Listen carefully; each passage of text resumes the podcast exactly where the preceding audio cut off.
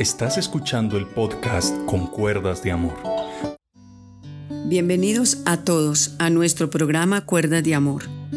El día de ayer estuvimos hablando sobre la importancia de enseñar los mandamientos de la ley de Dios a nuestros hijos, pero primero practicándolo cada uno de nosotros.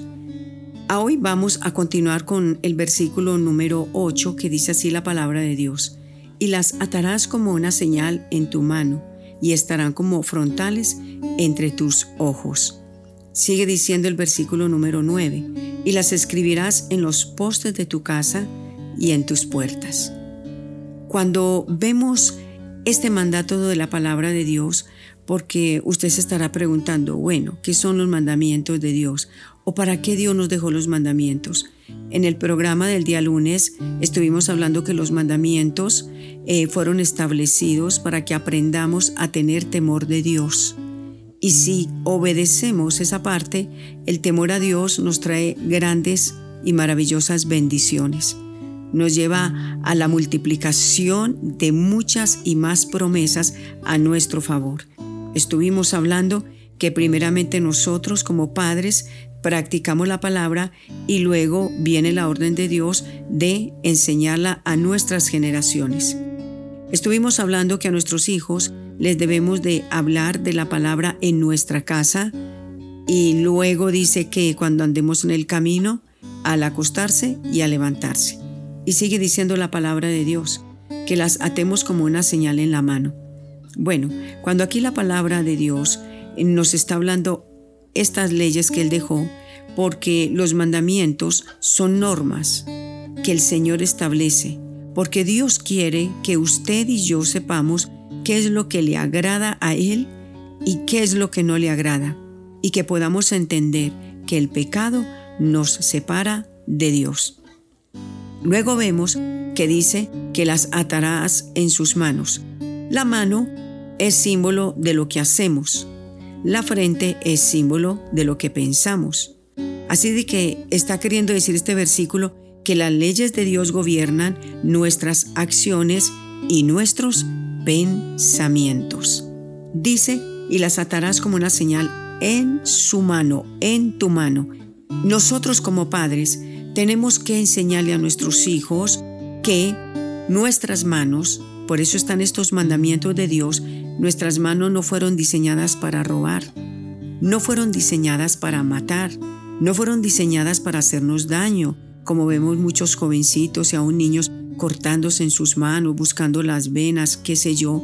Les enseñamos que las manos tienen una función muy diferente a lo que el mundo sin Dios hace.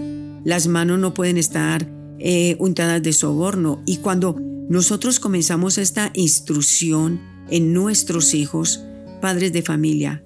Créanme que esto da resultados, porque todo lo que sembramos en nuestros hijos lo vamos a cosechar en el nombre de Jesús. Le tenemos que enseñar a nuestros hijos que las manos son para trabajar. Las manos son para colocarlas sobre alguien, no maltratarlo, no herirlo, sino un abrazo sana a muchos Decirle, nuestras manos fueron diseñadas para levantarlas a Dios con acción de gracias. Nuestras manos son una herramienta poderosa. Con nuestras manos podemos ir y orar por un enfermo.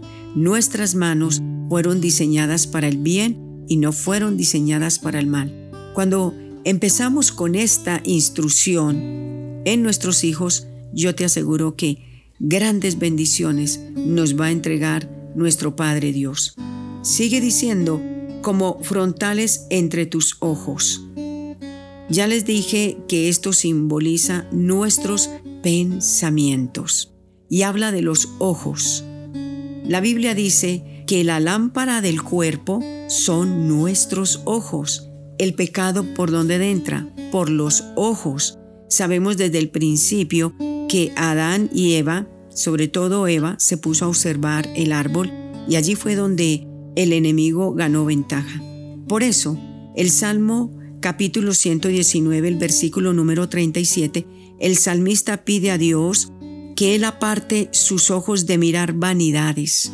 Tienes que ministrarle a tus hijos y orar por ellos colocándole tus manos en los ojitos a tus hijos, diciendo en el nombre de Jesús, Señor, oro como dice tu palabra, que mi hijo aparte sus ojos de mirar vanidades, cosas que no le edifican. Vemos en el día de hoy la pornografía a mil y a diez mil y a siniestra, pero si oramos a Dios, creamos que la oración tiene mucho poder. Y esto era lo que el salmista decía, que mis ojos se aparten de mirar vanidades, de estar mirando lo que no le agrada a Dios. La lámpara del cuerpo es nuestro ojo, dice la palabra de Dios. Así de que cuando el Señor Jesucristo habló esto en Mateo capítulo 6 versículo número 22, dice que la lámpara del cuerpo es el ojo. Así que si tu ojo es bueno, todo tu cuerpo estará como lleno de luz. Si lo que está mirando la persona es lo malo, lo perverso, eh, está abriendo páginas de películas de terror, está abriendo páginas, eh, qué sé yo, satánicas y todo hoy en día, sino eh, eh, coger el mouse y dar un clic y ahí, ahí quedó, ahí quedó toda la persona marcada.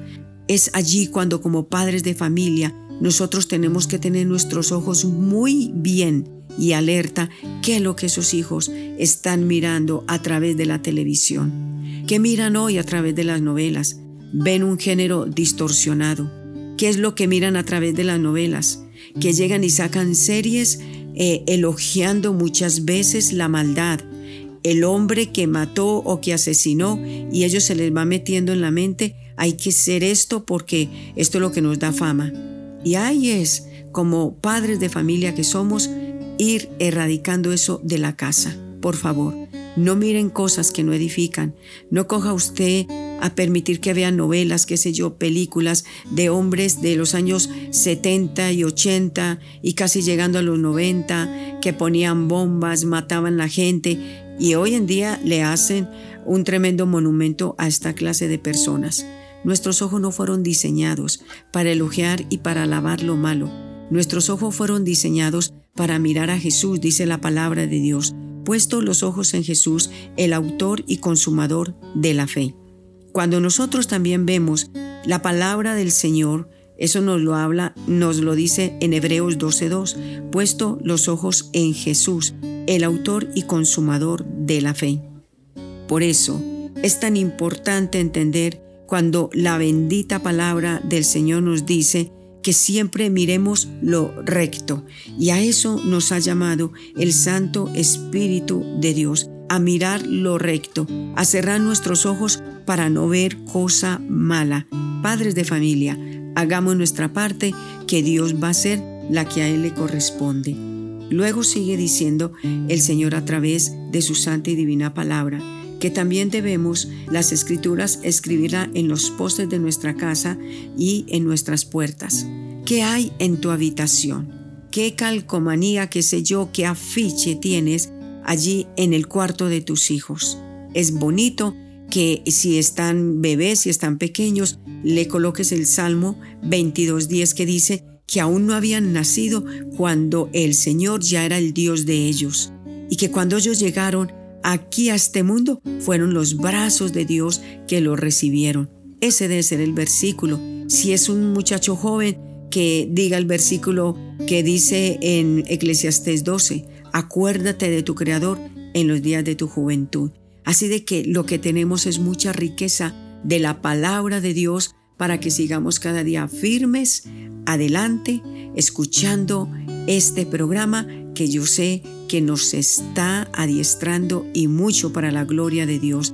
Si en este momento ustedes están, qué sé yo, desayunando, preparándose para algo, ¿por qué no coges y le ministras ahí a tu hija y a tu hijo y le colocas sus manos encima y le dices tus manos son bendecidas, todo lo que hagan tus manos para el bien son bendecidas y se toma el esposo, la esposa sus manos y se las consagran a Dios y le dicen Señor nuestras manos y las manos de nuestros hijos y de nuestras generaciones, de nuestras generaciones serán manos de hombres y mujeres trabajadoras que se ganan el pan con como lo demanda tu palabra, con esfuerzo, con integridad, con rectitud de corazón y decirle, Señor, nos apartamos de toda malicia, nuestros ojos no se inclinarán más, Señor, a lo malo, sino que nuestros ojos mirarán al cielo, contemplando las maravillas y sabiendo que el autor y consumador de nuestra fe es Cristo Jesús. Así de que te bendigo en este día, que la gracia y el favor de Dios los acompañe. Bendiciones del cielo.